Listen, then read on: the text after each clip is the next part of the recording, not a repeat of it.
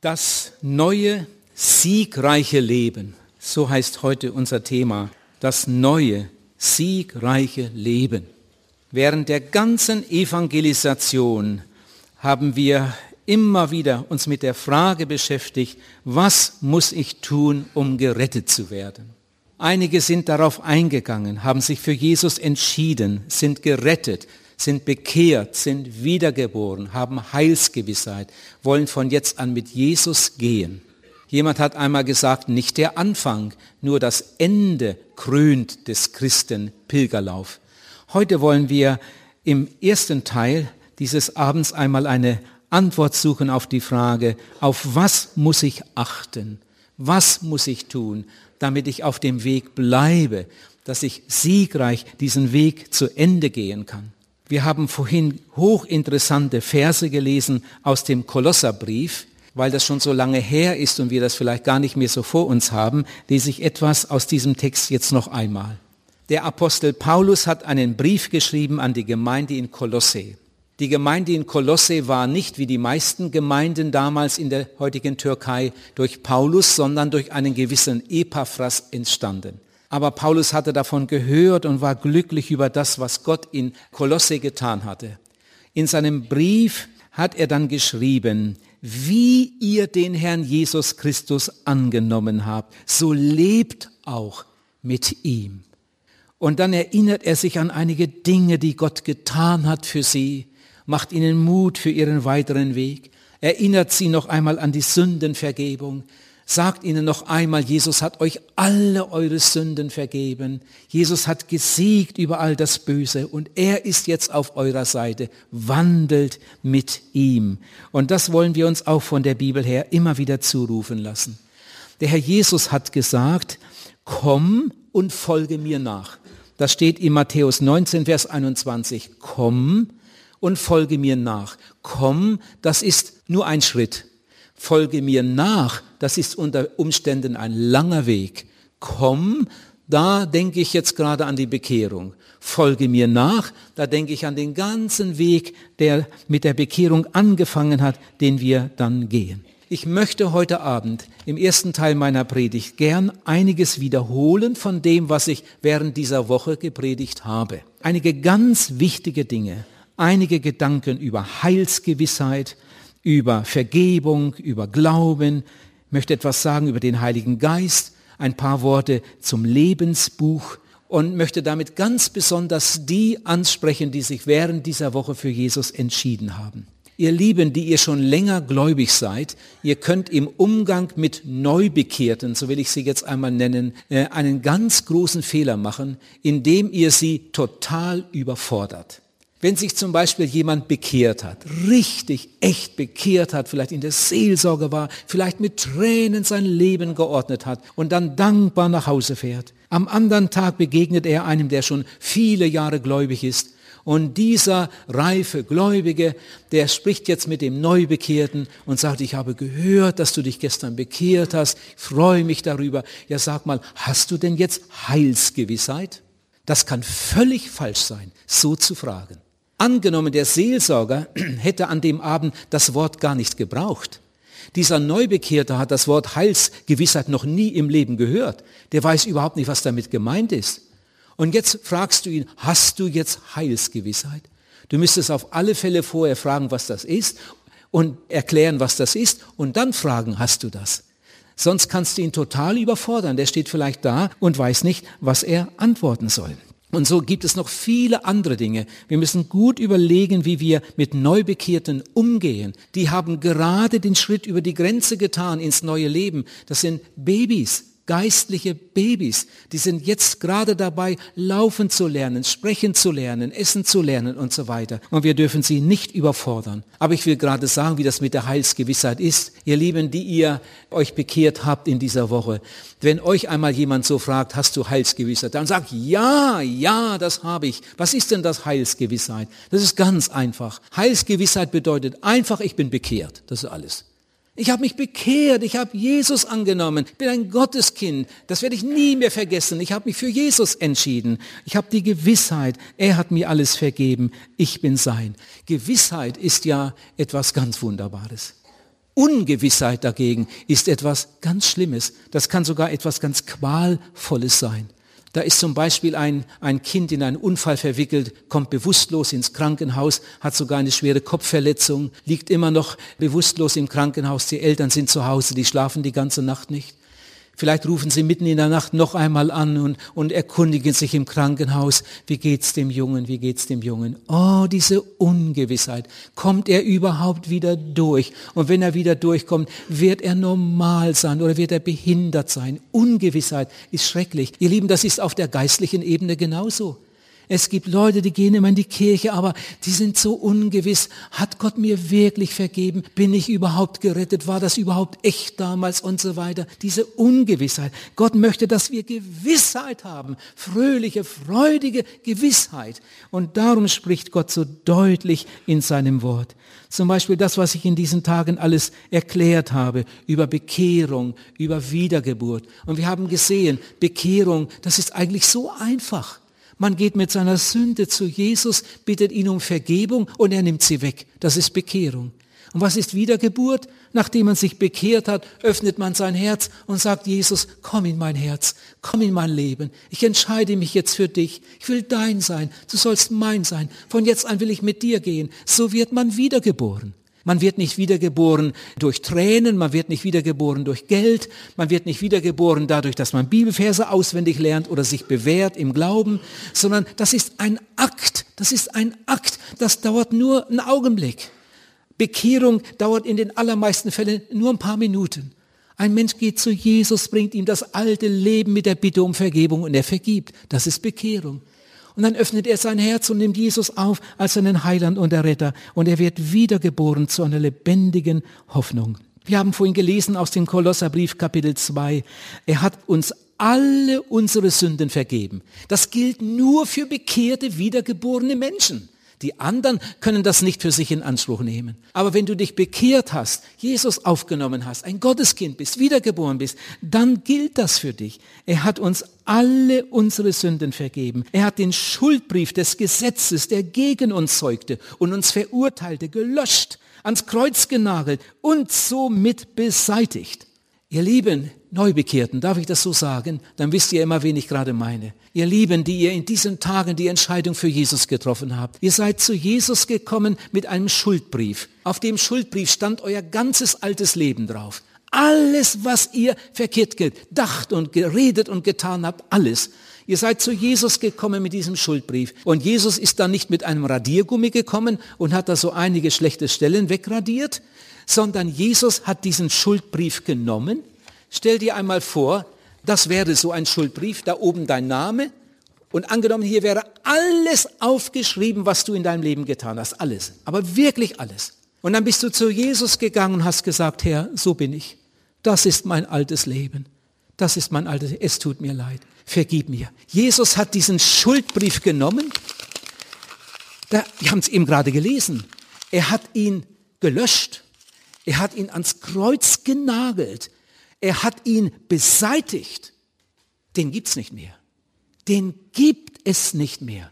Und wenn Gott versprochen hat, dass er nie mehr an deine alten Sünden denken will, dann musst auch du nicht mehr daran denken. Es gibt Leute, die fangen immer wieder von vorne an und bekennen immer wieder Sünden, die sie vor der Bekehrung gemacht haben. Gott will gar nicht mehr daran denken.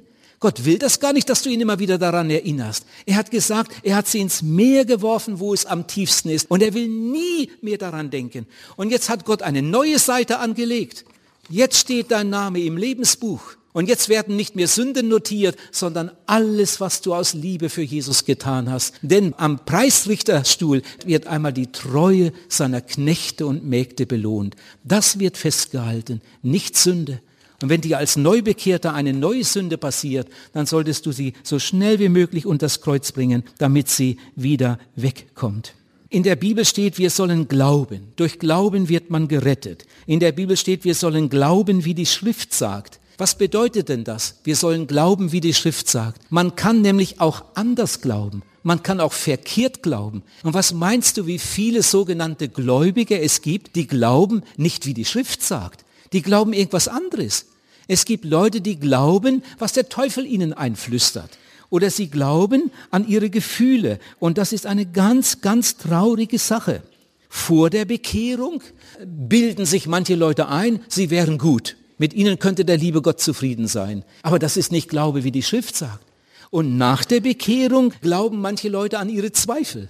Statt dass sie glauben, was in der Bibel steht, glauben sie an ihre Gefühle, glauben an ihre Zweifel, glauben an das, was die Leute sagen, glauben das, was der Teufel ihnen einflüstert. Ihr Lieben, wir müssen immer aufpassen, den ganzen Tag, bei all den Stimmen und Gefühlen und Empfindungen, die da so kommen, müssen wir immer wieder gut aufpassen. Moment mal, wo kommt das her? Wo kommt das her? Kommt das wirklich von Gott?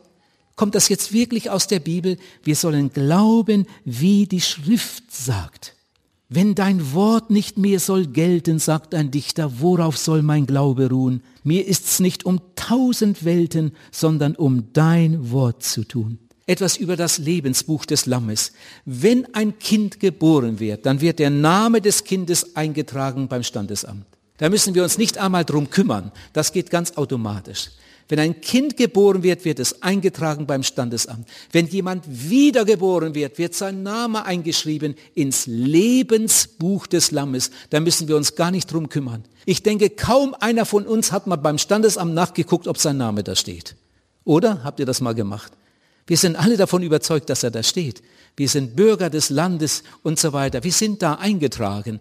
Und so sind wir auch eingetragen im Lebensbuch des Lammes, wenn wir uns für Jesus entschieden haben und wiedergeboren sind. Diese Eintragung erfolgt in demselben Augenblick, wo einer wiedergeboren wird. Die Eintragung erfolgt nicht erst nach der Taufe oder nach dem Abendmahl oder wenn wir gute Dinge getan haben für Gott, sondern wenn das Kind geboren ist, wird es eingetragen. Nicht, wenn es trocken ist, nicht, wenn es mit Messer und Gabel essen kann, sondern wenn es geboren ist, wird es eingetragen. Und wenn du wiedergeboren bist, dann wirst du ins Lebensbuch eingetragen, nicht erst später. Und ich hoffe, dass ihr euch das nie mehr nehmen lasst.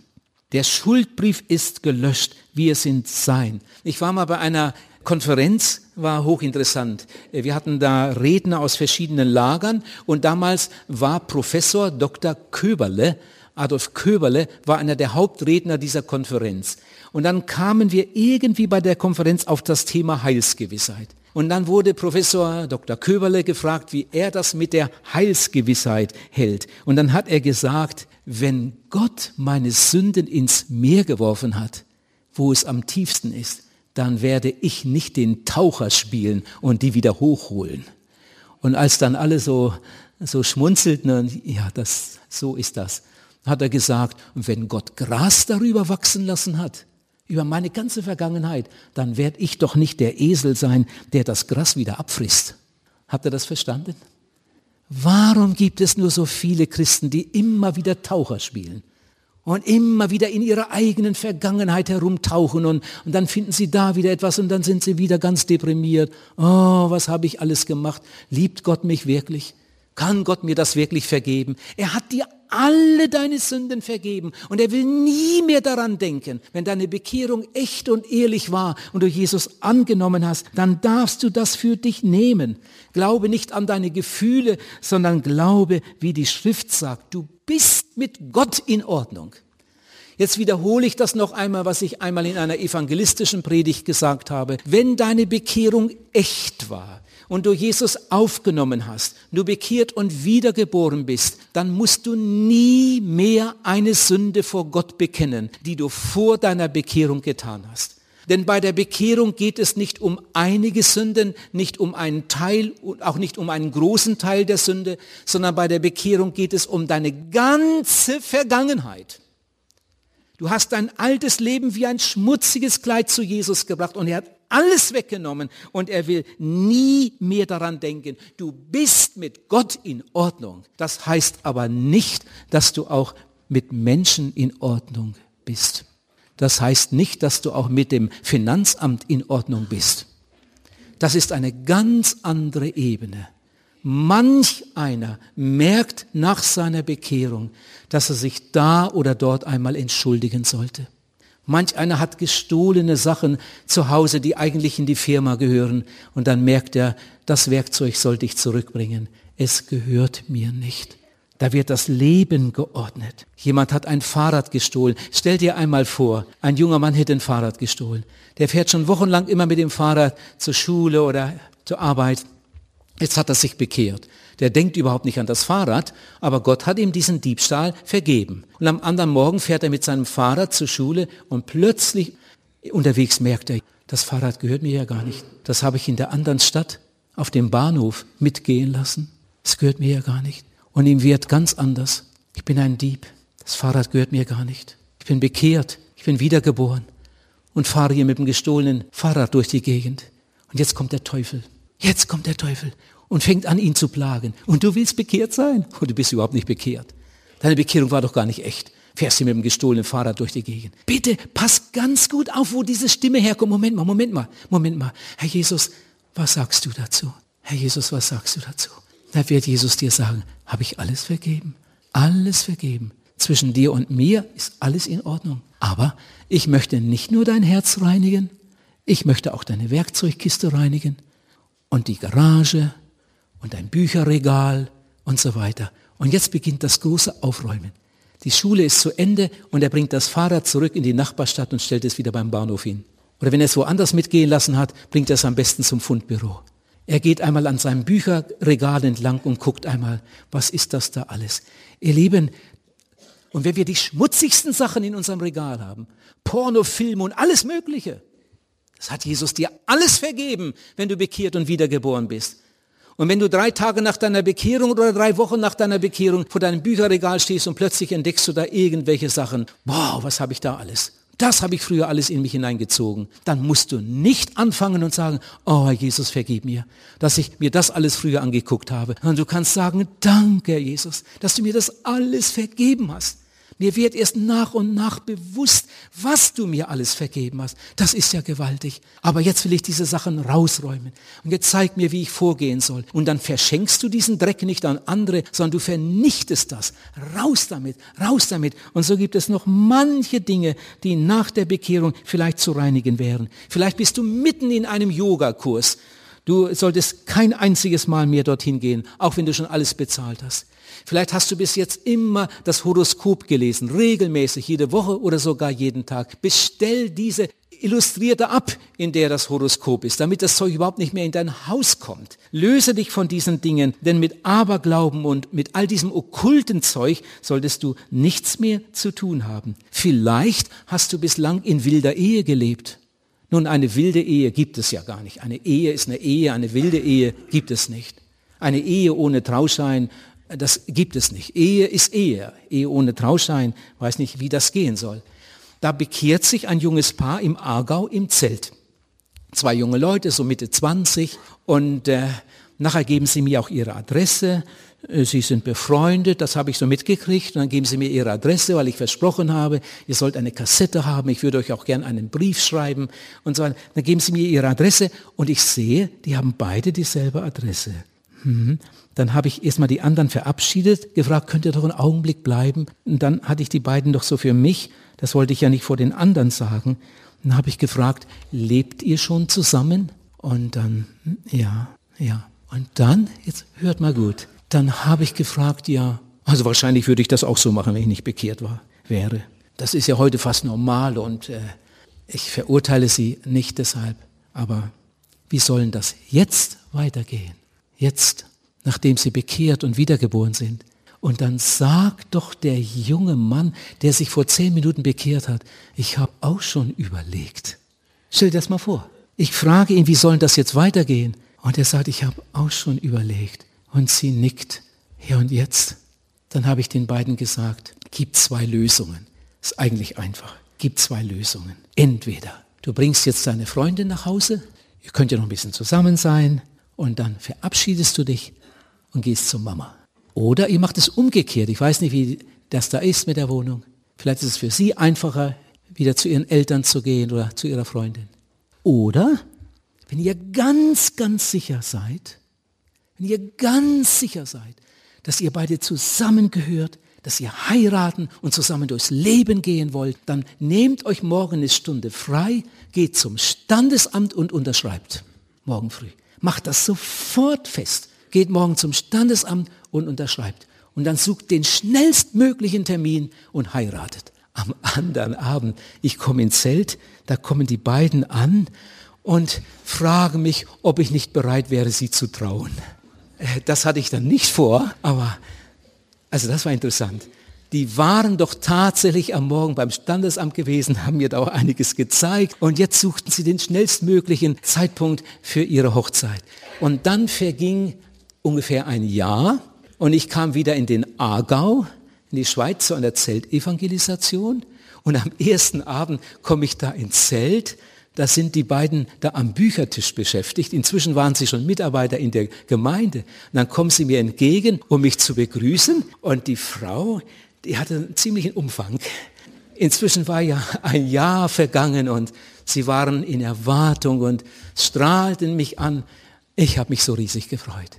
Vor einem Jahr oder vor 13 Monaten hatten sie sich bekehrt. Sie waren ein glückliches, gesegnetes Ehepaar. Ihr Lieben, wie viele, viele Paare kann Gott einfach nicht segnen, sie nicht beschenken mit all den Reichtümern, die er ihnen gern geben möchte, weil sie da so krumme Wege gehen. Weil sie nicht bereit sind, in Gottes Ordnungen zu leben, kann Gott sie gar nicht richtig beschenken.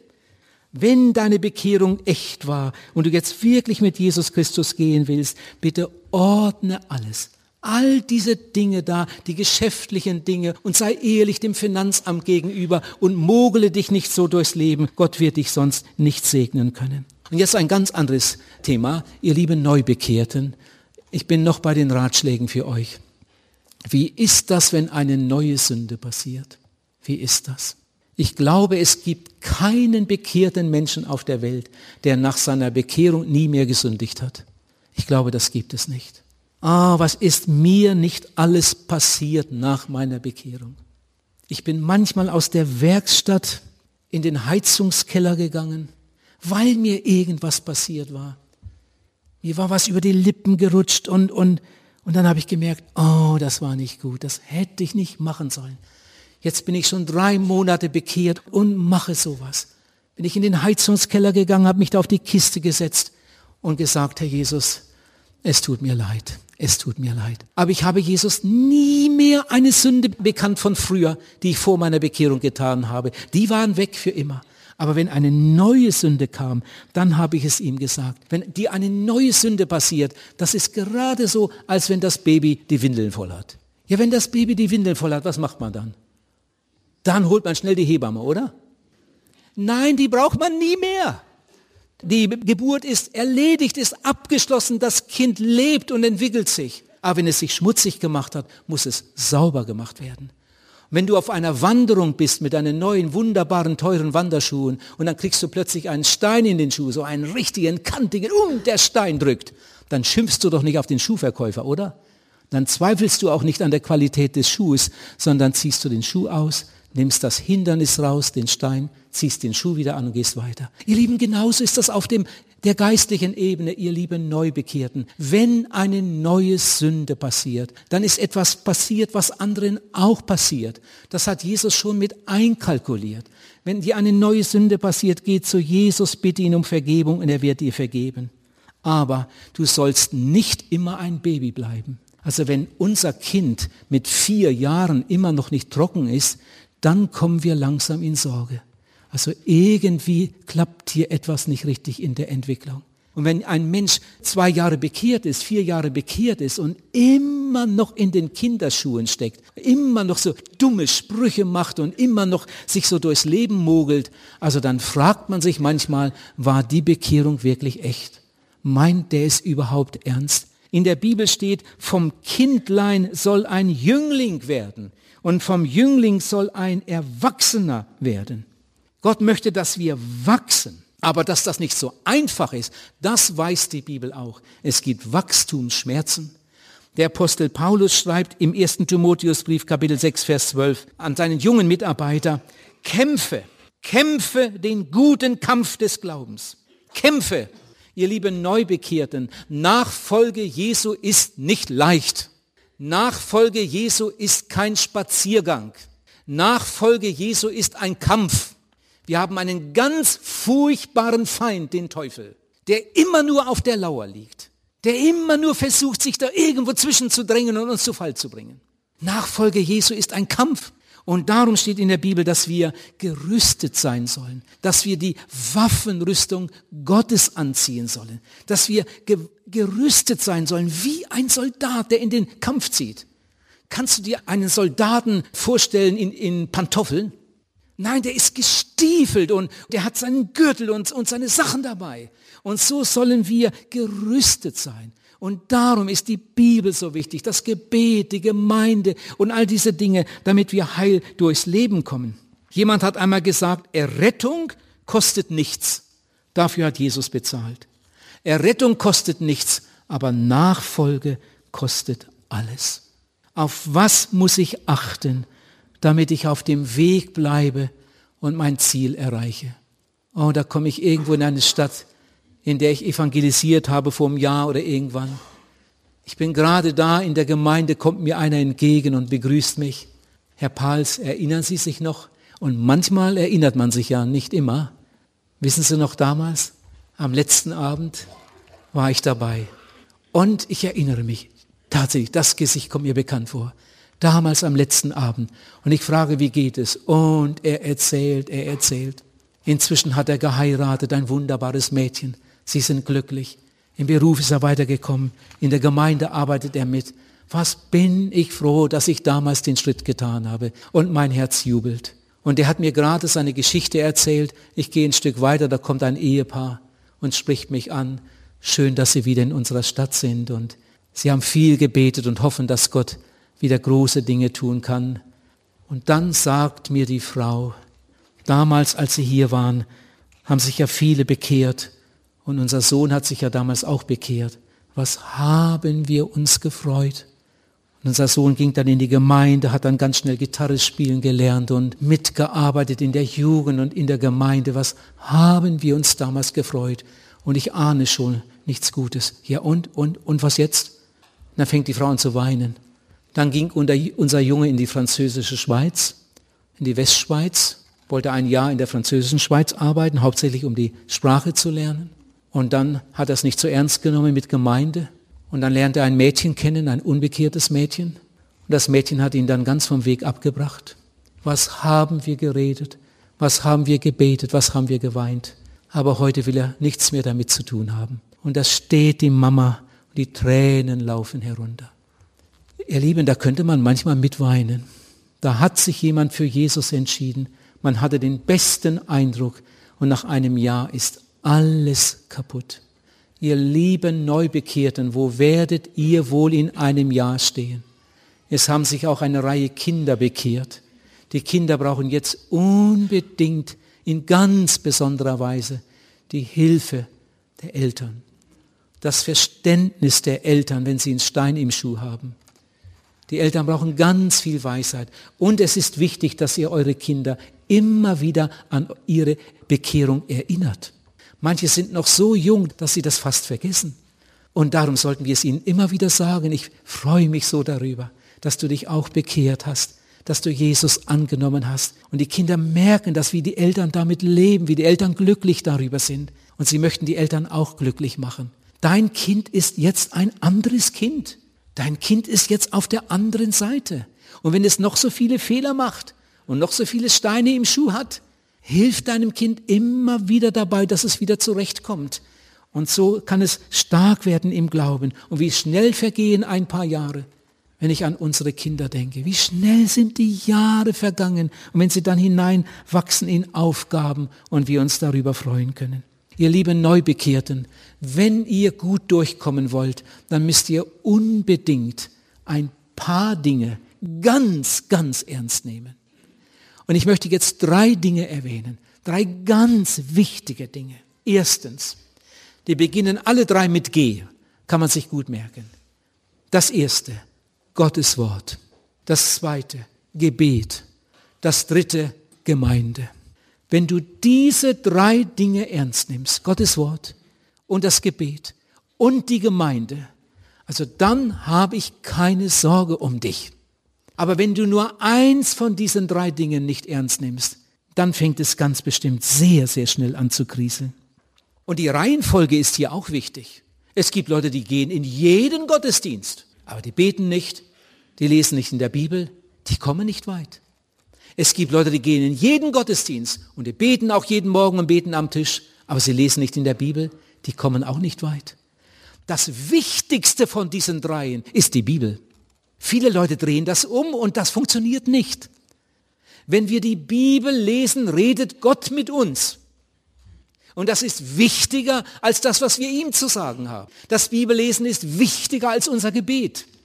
Aber wenn wir wirklich Bibelleser sind und das ganz treu durchziehen, dann werden wir ganz automatisch später. Wenn wir die Bibel lesen, redet Gott mit uns und wenn wir beten, dann reden wir mit ihm. Und in der Gemeinde wird das dann alles noch vertieft. Da können wir dann unsere Gaben mit einbringen, mitarbeiten und anderen zum Segen werden. An der ersten Stelle steht das Wort Gottes. Psalm 119. Neige mein Herz zu deinen Zeugnissen.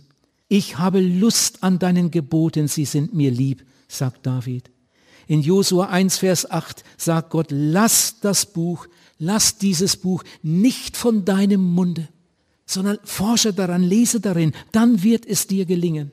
In 5. Mose 17 steht in Vers 19, dass ein Leiter in diesem Buch lesen soll Tag und Nacht.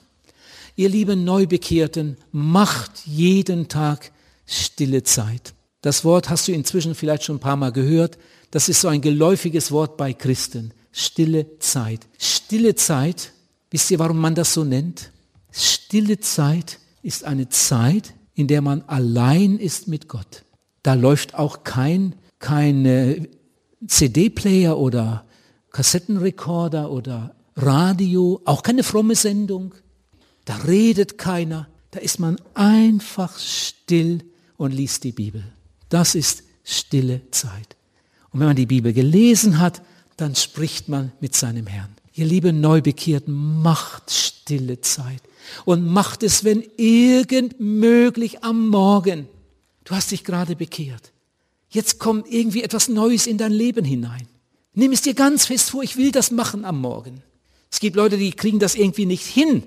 Martin Luther hat gesagt, wer nicht am Morgen betet, ist arm den ganzen Tag. Sein Engel bleibt zurücke und ruft ihm traurig nach. Ich kann dich nicht begleiten, ich bleibe heute zurück. Dir drohen viel Gefahren und nirgends hast du Glück. Nun, das ist diese derbe Sprache von Martin Luther, aber da ist was dran. Wer nicht am Morgen betet, ist arm den ganzen Tag. Ich tanke doch nicht am Ende der Reise, sondern am Anfang, damit ich den Kraftstoff habe und gebrauchen kann und schiebe nicht mein Auto den ganzen Tag durch die Straßen und tanke am Abend. Ihr Lieben, wir wollen am Morgen tanken, am Morgen den Tank füllen. Am Morgen wollen wir Gottes Wort lesen und mit Jesus reden. Ihr lieben Neubekehrten, ihr braucht dafür nur fünf Minuten. Stell deinen Wecker fünf Minuten früher. Fünf Minuten. Du hast 24 Stunden von Gott. Hast du nicht fünf Minuten Zeit für ihn? Stell deinen Wecker fünf Minuten früher. Wenn du das machst, dann wirst du nach ein paar Tagen sowieso merken, ist eigentlich ein bisschen knapp. Und dann stellst du ihn zehn Minuten früher. Und dann liest du fünf Minuten in deiner Bibel. Fünf Minuten, angenommen. Oder drei Minuten. Mach dann, wie, wie du denkst. Lies ein paar Minuten in der Bibel. Und dann legst du deine Bibel zur Seite und faltest deine Hände und betest. Wenn mich jemand fragt, ja, aber wo soll ich anfangen und wie soll ich das machen, da gibt es so alle möglichen Vorschläge. Also ich mache das immer ganz einfach. Ich sage den Leuten das so, wie ich es damals gemacht habe. Und ich finde, das ist die einfachste und ich finde sogar, das ist die beste Lösung. Du nimmst deine Bibel, schlägst auf, Neues Testament, Matthäus Evangelium, fängst einfach vorne an zu lesen. Und liest nicht im Alten Testament. Das ist am Anfang viel zu schwere Kost. Und da sind so viele Geschichten und so viele Namen und das bringt im Moment nichts. Du brauchst das Evangelium, du brauchst die Begegnung mit Jesus. Und im Neuen Testament begegnet er dir auf allen Seiten. Du hörst ihn reden. Du nimmst das Matthäusevangelium und dann liest du den ersten Abschnitt nach dieser dicken Überschrift. Und dann kommt die zweite Überschrift, Jesu Geburt.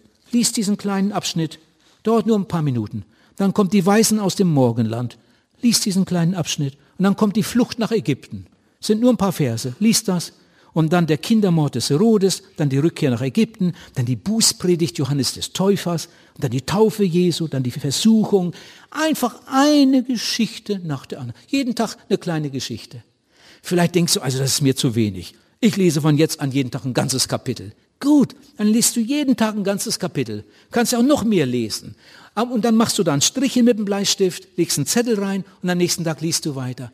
Fang doch jetzt sofort damit an, jeden Morgen ein paar Verse. Und dann legst du die Bibel zur Seite und betest. Und wenn du nur eine einzige Minute beten würdest, eine Minute, morgen früh eine Minute, ich will euch mal zeigen, was man in einer Minute alles sagen kann. Angenommen, du hättest morgen wirklich nur eine Minute zur Verfügung. Und dann würdest du sagen, morgen früh, nachdem du die Bibel gelesen hast, lieber Herr Jesus, ich danke dir ganz herzlich für die Nacht. Ich danke dir, dass du mich bewahrt hast und dass ich wieder erwacht bin und wieder aufstehen durfte. Ich danke dir für dein Wort. Ich danke dir, dass du versprochen hast, bei mir zu sein. Ich habe mich bekehrt, ich bin wiedergeboren, ich bin ein Eigentum. Ich bin so froh darüber, dass du mir alle meine Sünden vergeben hast. Und jetzt gib mir Kraft, dass ich gut durch diesen Tag komme. Ich möchte zu deiner Ehre leben. Lieber Heiland, segne auch Papa, segne Mama und meine Geschwister, besonders die, die noch nicht bekehrt sind. Segne die ganze Familie und segne auch die Gemeinde. Lieber Jesus, segne alle, die in der Gemeinde mitarbeiten, dass sie es gut machen. Segne die nächste Bibelstunde, da will ich ja auch hin, dass es ein gesegneter Abend wird. Herr, segne auch meine Mitschüler. Ich möchte ihnen so gern von dir erzählen, aber ich habe nicht den Mut. Gib mir doch den Mut dazu. Lieber Herr Jesus, rette noch viele Menschen und bitte mach mich ganz stark, dass ich dir immer treu bleibe bis zum Leben Lebensende. Herr, ich bin dir so dankbar, dass du mich lieb hast. Das glaube ich ganz fest. Amen. Wisst ihr, wie lange das eben war? Hat jemand auf die Uhr geguckt? Das war genau eine Minute. Hallo, ihr Kinder, die ihr euch bekehrt habt. Was meint ihr? Habt ihr eine Minute für Jesus? Eine Minute? Und ihr Teenager, ihr Jugendlichen, ihr Erwachsenen? Hast du nicht eine Minute für Jesus? Fang einmal so an. Du wirst staunen, was dabei herauskommt. Du wirst staunen, ich bin davon überzeugt. Aber weil es an dieser Stelle bei so vielen Christen nicht klappt, darum klappt es nirgends. Eheleute, die nicht zusammen beten, wie wollen die heil durchs Leben kommen? Junge Leute, die keine stille Zeit machen, wie wollen die denn Gottes Führung erleben in der Partnerwahl und bei all diesen wichtigen Fragen? Lies deine Bibel jeden Tag. Bete jeden Tag. Und jetzt kommt das dritte, die Gemeinde. Versäume nicht die Versammlungen, steht im Hebräerbrief. Versäume nicht die Versammlungen, wie einige sich das angewöhnt haben. Es gibt so U-Boot-Christen. Wisst ihr, was das für Leute sind? U-Boot-Christen, die kommen immer dann, wenn was Besonderes los ist.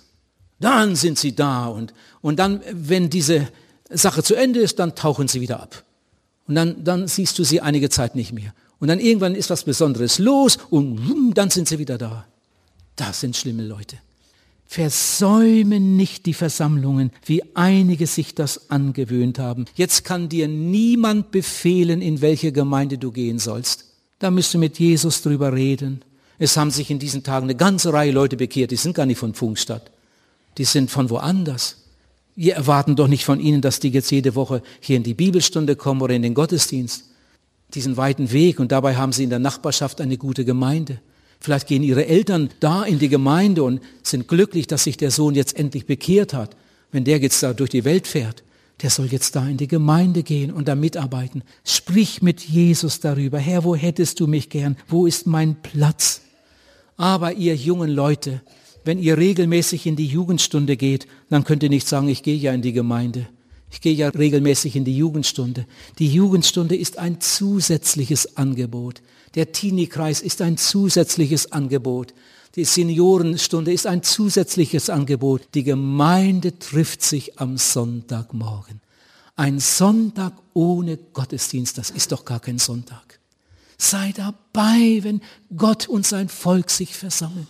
Der zwölfjährige Jesus sagte, wisset ihr nicht, dass ich sein muss in dem, was meines Vaters ist? So solltest auch du sagen, ich muss dabei sein, wenn Gott und sein Volk sich versammeln.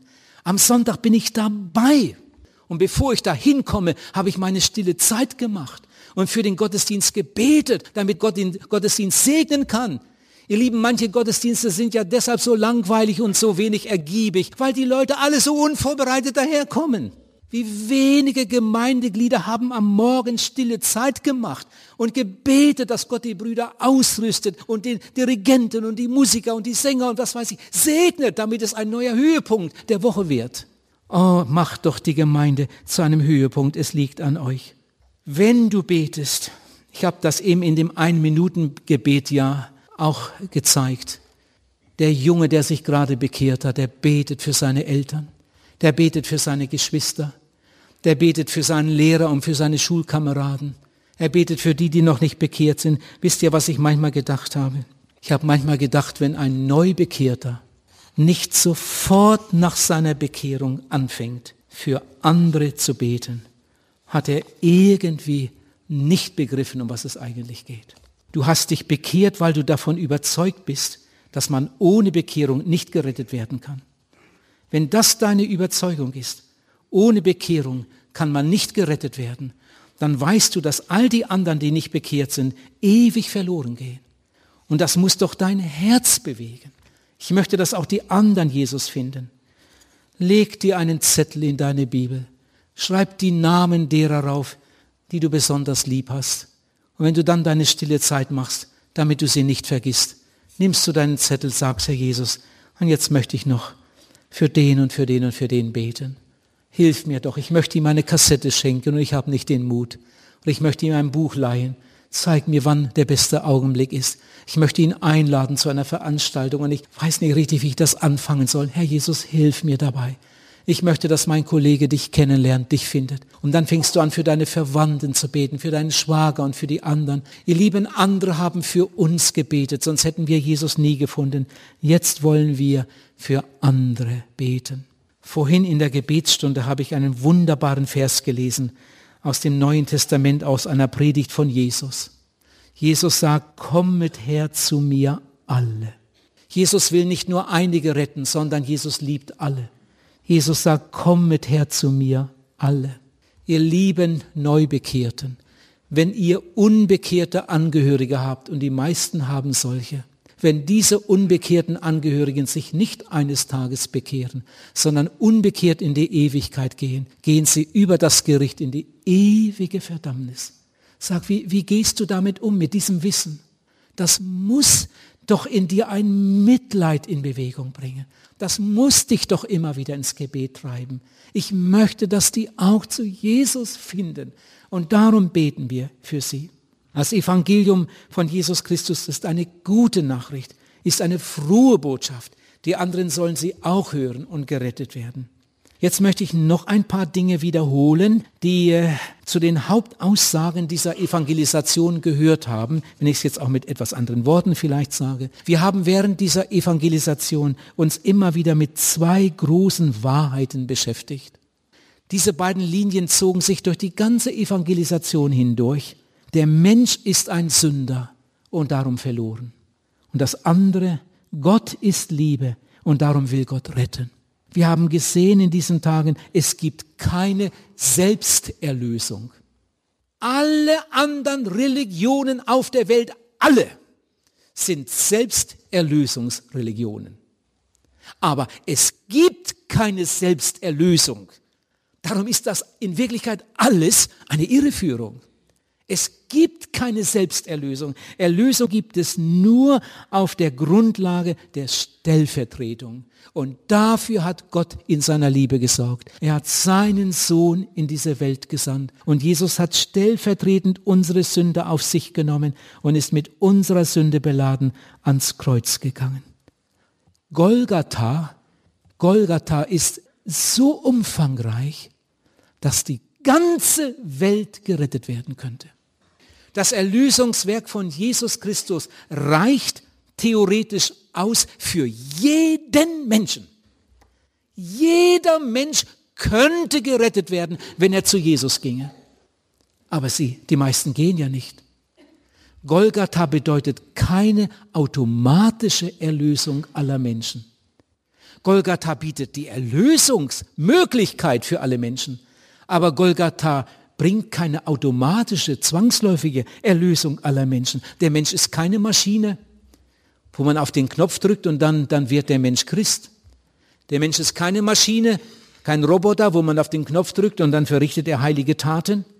Wir wurden freiwillig zu Sündern und wir können auch nur freiwillig erlöst werden. Zum Himmel gehen nur Freiwillige und zur Verdammnis gehen nur Freiwillige.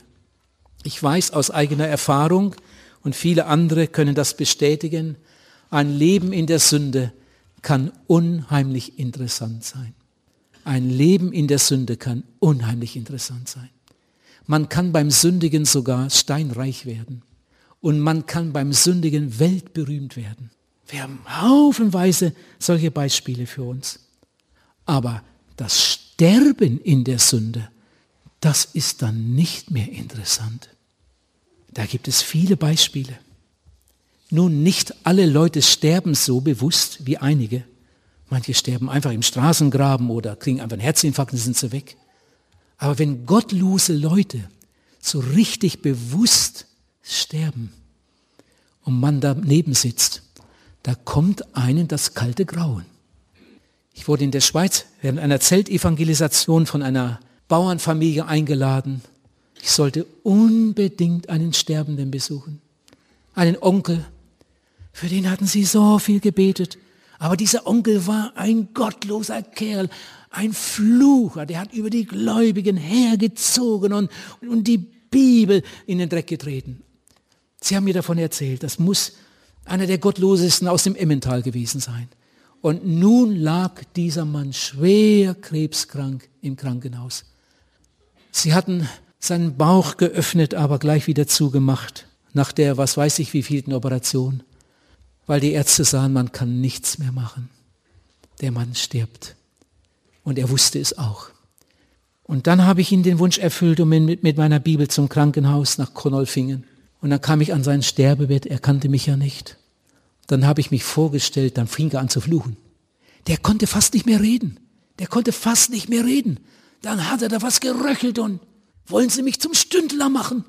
Stündler, das ist so ein, so ein Spottwort für die Gläubigen. Die Stündler, sagt man in der Schweiz.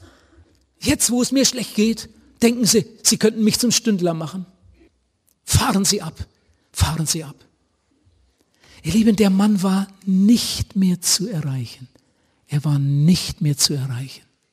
Und als ich dann in ihn drang und ihm zeigte, ich will nur das Beste für Sie. Ich möchte, dass Sie gerettet werden, dass Sie in die Ewigkeit gehen. Mit einmal dreht sich alles um in diesem Mann. Und dann fängt der Mann an zu heulen und, und zu tun. Ich bin verloren. Ich bin verloren. Ich habe gesagt, Sie können gerettet werden. Lieber Mann, Sie können gerettet werden. Gott liebt Sie. Aber ah, der konnte das nicht glauben. Dann hat er mir gesagt, ich habe Angst. Ich habe Angst. Ich sterbe. Ich bin verloren. Ich habe immer wieder angesetzt. Ich konnte ihm nicht helfen. Es hat alles nichts genützt. Ich habe schließlich das Sterbezimmer vergessen. Am anderen Tag haben die Verwandten mir gesagt, er sei in der Nacht gestorben. Er hätte sich in der Nacht an der Nachtschwester festgeklammert und gewimmert. Ich habe Angst, ich habe Angst, ich habe Angst, ich gehe verloren. Aber man konnte ihm nicht mehr helfen. Irgendwie war der Zug abgefahren. Von Voltaire wissen wir, von dem Sterben von Voltaire, dass er übers ganze Haus geschrien hat. Und seine Haushälterin hat gesagt, ich möchte für alles Geld der Welt nie mehr einen solchen gottlosen sterben sehen. Von Lenin wissen wir, dass Lenin kurz vor seinem Tod in einer völligen Verzweiflung die Tischbeine und Stuhlbeine umarmt hat und sie angefleht hat um Vergebung für seine Verbrechen. Den Weg zu Gott konnte er nicht mehr finden. Es war vorbei, die Tür war zu, der Zug war abgefahren. In seiner völligen Verzweiflung macht er so eine Wahnsinnstat. Das war natürlich alles umsonst. So ging Lenin in die Ewigkeit. Oder Nietzsche, der große Nietzsche. Wer kennt ihn nicht von der Schule her? Wir haben seine Geschichten gelesen und manches von ihm erfahren. Von Nietzsche stammt der Vers, die Welt ein Tor zu tausend Wüsten stumm und kalt. Wer das verlor, was ich verlor, macht nirgends Halt. Ich habe so überlegt, was meint er wohl, wer das verlor, was ich verlor. Vielleicht dachte er an seine gläubige Mutter, die nicht mehr lebte, die nicht mehr für ihn betete. Vielleicht dachte er an seine Kindheit, als er noch an Jesus glaubte. Er hatte nämlich einen guten Anfang gemacht und wollte sogar Theologie studieren. Und dann kam er in schlechte Gesellschaft, kam ganz vom Weg ab und wurde einer der gottlosesten seiner Zeit. Wer das verlor, was ich verlor, macht nirgends Halt. Nun stehe ich bleich zur Winterwanderschaft verflucht, dem Rauche gleich, der stets nach kältern Himmeln sucht. Weh dem, der keine Heimat hat. Ihr Lieben, so starb er. So starb Nietzsche. In der Bibel steht im Psalm 73, wie werden sie so plötzlich zunichte? Sie gehen unter und nehmen ein Ende mit Schrecken. Mehr Licht, mehr Licht, schrie der sterbende Goethe. Goethe wird ja von vielen verehrt. Er hat ja auch viel geleistet. Wir haben ihm manches zu verdanken. Überall auf der Welt gibt es Goethe-Institute. Afrika, Südamerika, wo du hinkommst, Goethe-Institute. Nach seinem Namen genannt. Ihr Lieben, dieser Goethe, dieser verehrte Goethe, war einer der gottlosesten Menschen, die Deutschland je hervorgebracht hat. Er hat das Kreuz gehasst, das, Evangel das Erlösungswerk Jesu Christi mit Füßen getreten, so wie alle Anthroposophen, und er war einer, die das Kreuz hassen, die das Blut Jesu hassen, das Erlösungswerk Jesu Christi ablehnen. Goethe, ein großer Sünder, ein ganz schlimmer Ehebrecher. Aber solche Leute müssen auch einmal sterben. Wenn du dabei gewesen wärst, das wäre dir eiskalt über den Rücken gelaufen, als dieser Mann übers ganze Haus rief. Mehr Licht. In einer unglaublichen Angst gehen manchmal solche Leute in die Ewigkeit. Der Übelgrößtes ist die Schuld, sagt Schiller. Sie wollen Lehrer der Nationen sein. Hör mal, sie wollen Lehrer der Nationen sein. Und sie werden tatsächlich von vielen verehrt, aber sie wissen nicht, wie man glücklich wird. Goethe hat gesagt mit 80 Jahren, so wahr ich lebe, ich bin in meinem ganzen Leben nicht drei Tage glücklich gewesen. Ich bin in meinem ganzen Leben nicht drei Tage glücklich gewesen. Nietzsche sagt, wenn es wirklich einen lebendigen Gott gibt, bin ich der elendeste von allen Menschen. Sie wollen Lehrer der Nationen sein. Sie wissen nicht, wie man glücklich wird. Sie wissen nicht, wie man ein gutes Gewissen bekommt. Sie wissen nicht, wie man selig sterben kann. All diese Leute, die ich eben aufgezählt habe und tausende andere ebenso, haben einen großen Fehler gemacht. Sie starben ohne Vergebung. Sie starben ohne Vergebung. Sie starben in ihrer Sünde. Ein Dichter sagt, und dann auch gibt, was du gelebt, was du gewirkt, was du erstrebt, was du gesollt, was du gewollt, dir unausweichlich das Geleit hinüber in die Ewigkeit. Oh, denke dran bei jedem Schritt, was du hier lebst, das geht mit hinüber. Die Stunde der Abrechnung kommt. Wenn du hier keine Abrechnung gemacht hast, wenn du hier nicht mit Jesus ins Reine gekommen bist, wenn du hier nicht mit Jesus über deine Sünde geredet hast, dann wird er am Gerichtstag mit dir über deine Sünde reden. Ihr Lieben, es gibt nur ein Entweder-Oder. Entweder du kommst in diesem Leben mit deiner Sünde zu Jesus oder er kommt im Gericht mit deiner Sünde zu dir. Entweder du sprichst mit Jesus über deine Sünde oder er spricht einmal mit dir über deine Sünde. Wenn du in diesem Leben Ja sagst zu Jesus, wird Jesus Ja sagen zu dir. Wenn du hier Nein sagst zu Jesus, wird er Nein sagen zu dir. Wenn du ihm hier deine Herzenstür öffnest, wird die Himmelstür offen sein. Wenn du hier deine Herzenstür verschlossen hältst, dann wird der Himmel für dich verschlossen sein. So wie du mit Jesus umgehst, genau so geht er mit dir um. Sag mal, wie gehst du mit Jesus um? Wie spielen manche Menschen mit der Gnade? Wie spielen manche Menschen mit dem Herrn der Welt, mit Jesus? Tun so, als könnten sie bestimmen, wie oft er noch anklopfen muss, wie oft er noch sich um sie bemühen muss. Wenn Jesus dich heute Abend ruft, lieber Zuhörer, pass auf, was du machst. Wenn Jesus dir heute Abend seine Hand entgegenstreckt, bitte überleg dir gut, was du damit machen willst. So merkwürdig es auch klingt, auf Golgatha diesem dunkelsten und traurigsten Ort, den es je gegeben hat. Da ist der wahre Friede geboren, die wahre Freiheit. die wahre Freude, das ewige Leben. In einem Lied heißt es, O Golgatha, du Trauerort, wo Jesus einst sein Blut vergoss. O Golgatha, du Freudenort, wo mir des Heiles Quelle floss. Lieber Zuhörer, dort wird man nicht fragen, ob du zu einer Kirche gehört hast, ob du als Baby getauft wurdest oder konfirmiert, ob du in eine Kirche oder Freikirche gegangen bist, wie viele Predigten du gehört hast, wie oft du genickt und dem zugestimmt hast, sondern da wird man fragen, wie du mit Jesus umgegangen bist. Da wird man nachfragen, ob du das getan und erlebt hast, was er dir angeboten hat und von dir erwartet hat. Nicht unser Wissen über Jesus rettet uns. Was nützt das, wenn jemand einen Fahrplan hat für den Bus oder für die Eisenbahn? Da steht alles genau drin, es steht genau drin, wann welcher Zug wann abfährt und wo er hinfährt. Da steht da alles drin. Du könntest das sogar auswendig lernen. Dadurch kommst du doch nicht, nicht ans Ziel.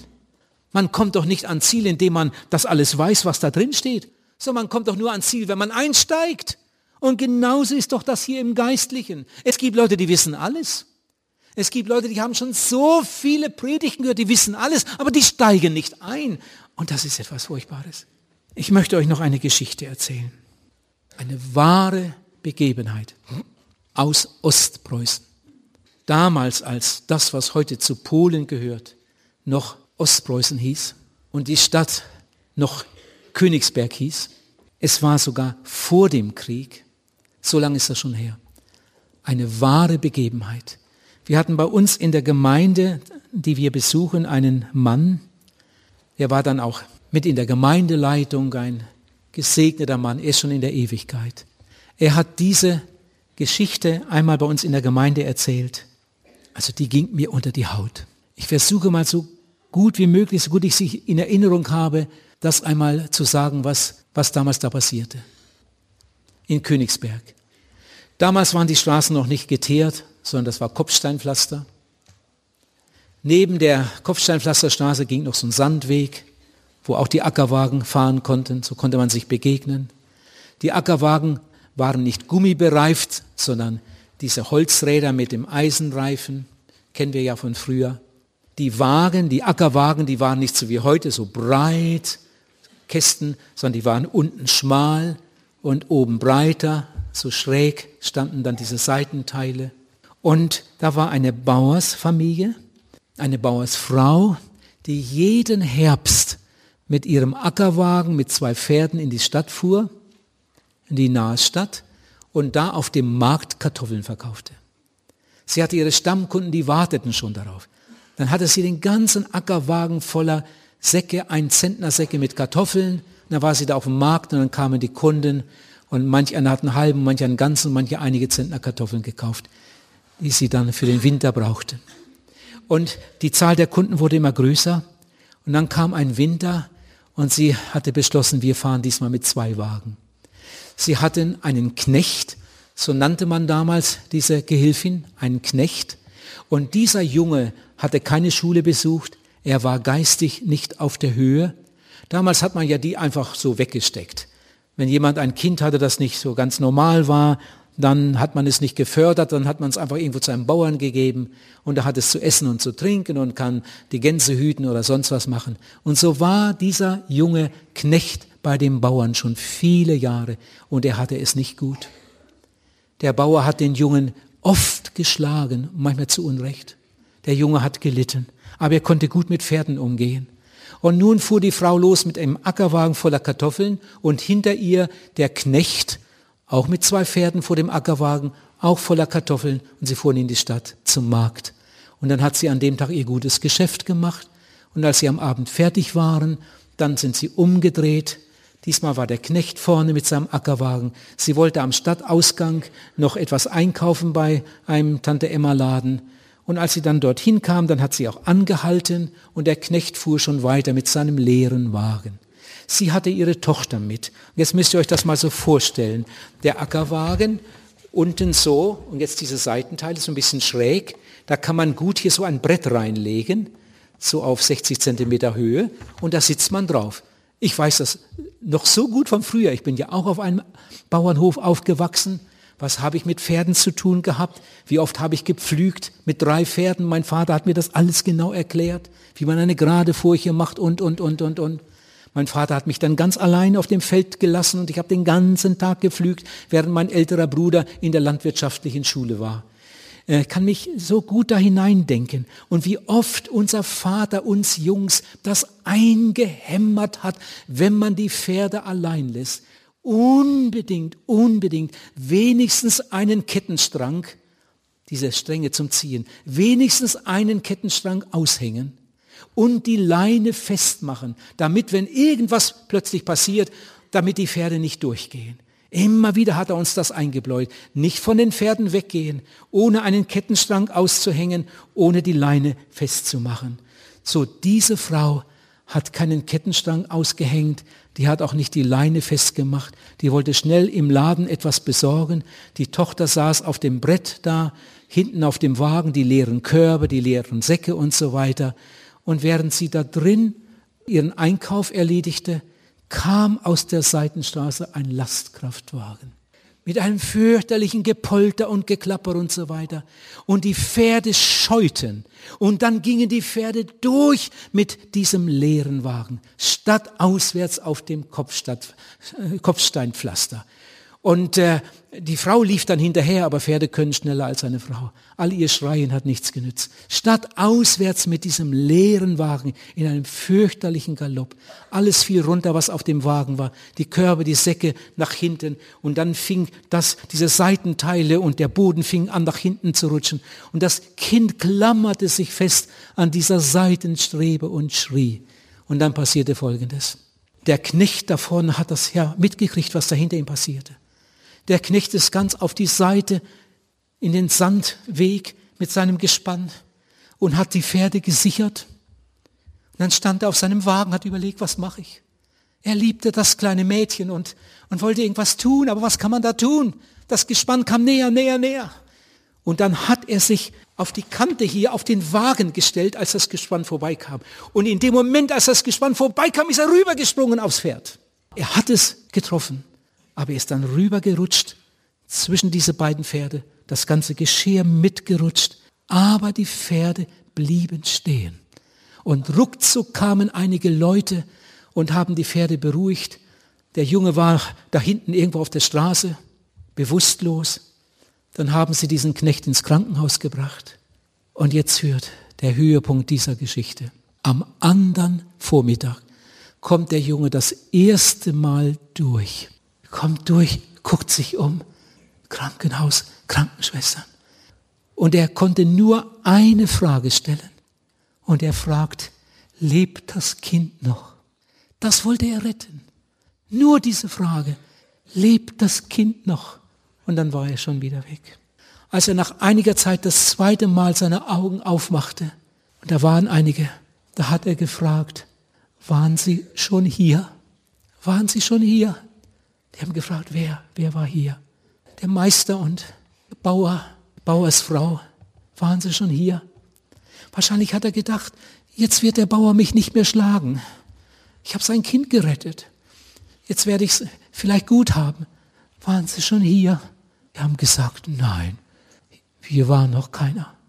Und dann dämmerte er weiter.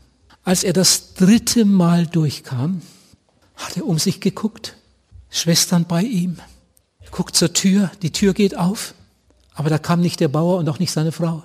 Da kam irgendeiner im weißen Kittel. Er guckt zur Tür, da hat er nur noch gesagt, kommen Sie immer noch nicht und fällt zurück ins Kissen und stirbt. Er hatte so viele Verletzungen, innerlich verblutet. Kommen Sie immer noch nicht. Nein, sie kamen nicht. Ihr Lieben, als ich die Geschichte gehört habe, wurde sie mir zu einer ganz gewaltigen Predigt. Kommen Sie denn immer noch nicht? Du, Jesus hat sein Leben für dich eingesetzt. Jesus ist für dich ans Kreuz gegangen, hat für deine Sündenschuld sein Blut, sein Leben gegeben. Aus Liebe zu dir. Er hat alles gegeben, alles, mehr gibt es nicht, weil er dich liebt. Und er möchte deine Seele retten und er möchte, dass du sein Jünger wirst und ihm hilfst bei seiner Arbeit. Ihr Lieben, wenn jemand, der weiß, dass er sich bekehren soll, so richtig mit klarem Kopf sagt, ja, ich mache das mal, aber später. Das ist genauso, als wenn er sagt, Jesus, ich bin nicht bereit, dir zu dienen. Dienstverweigerung. Du willst mich haben, ich soll jünger werden, soll mitarbeiten, soll dir helfen bei deiner Arbeit, aber das will ich nicht. Ich bekehre mich dann am Ende meines Lebens, damit ich in den Himmel komme. Aber dir dienen, dir helfen bei deiner Arbeit, das will ich nicht. Kommen sie denn immer noch nicht? Ob Jesus nicht auch heute Abend so in diesen Saal hineinschaut und schaut und schaut, ob er heute Abend kommt, ob er heute Abend kommt, ob sie heute Abend kommt oder ob dieser Abend zu Ende geht und Jesus schaut hinter dir her, kommt sie denn immer noch nicht? Nein. Kommt er denn immer noch nicht? Ihr lieben Unbekehrten, sag mal, was muss noch passieren? Wartest du auf eine bessere Predigt? Wartest du auf eine ernstere Predigt? Auf was wartest du? Was muss denn noch passieren, bis du endlich Ja sagst zu Jesus? Der gibt sein Leben für dich, weil er dich liebt und möchte dich retten und dich haben. Du sollst ihm helfen bei seiner Arbeit. Und du sagst nein, vielleicht später. Kommt sie denn immer noch nicht? Kommt er denn immer noch nicht? Oh ihr Lieben, bitte, bitte, kommt. Bitte kommt heute Abend. Wenn ich heute einlade, bitte komm nach vorn. Bitte verlass deinen Platz. Bitte komm nach vorn. Der Chor wird sich jetzt bereit machen zu einem Lied. Und wir werden still im Herzen beten, während der Chor das Lied singt. Und dann darfst du kommen und dein Leben Jesus übergeben. Der Herr möge dir Mut schenken zu dieser Entscheidung heute Abend. Amen.